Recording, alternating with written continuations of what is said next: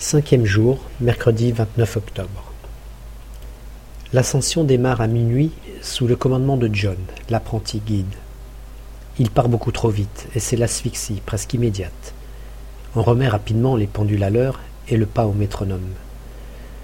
Le vent latéral est toujours terriblement fort et froid, l'effort soutenu. Impossible de trouver un abri dans ce couloir du glacier Redman pour tenter de rajouter des couches.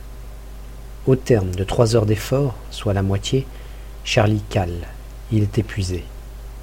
Encore un ultime effort. Inutile d'insister, il faut redescendre. Félix guidera Charlie dans cette voie difficile et dangereuse à la descente. Nous continuons avec John. Ce vent infernal nous perturbe et ralentit notre ascension.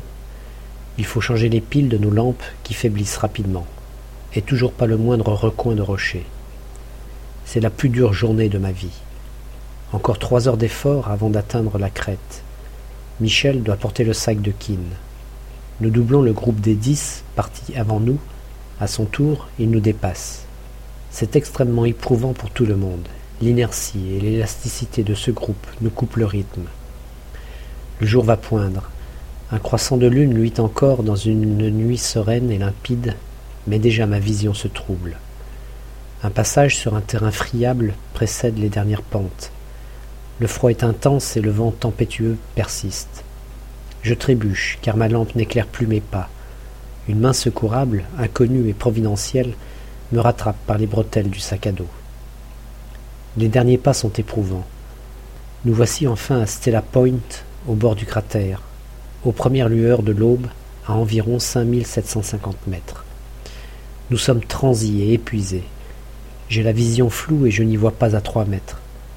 Il reste une heure trente aller-retour pour atteindre Uru Point à l'ouest. Liberté en Swahili. Je devine cette dernière crête et pourtant plus rien de raisonnable ne répond en moi, puisque je refuse d'aller plus loin. J'abandonne. Il semble que je n'ai plus toute ma lucidité. Décision que je regretterai toute ma vie, puisqu'en plus je pénalise mes deux compagnons. Le guide a la mission de nous garder tous ensemble. Michel décide de redescendre avec sans doute une amère résignation. Je reste persuadé que malgré ma détermination, un mot d'encouragement aurait pu faire pencher la balance.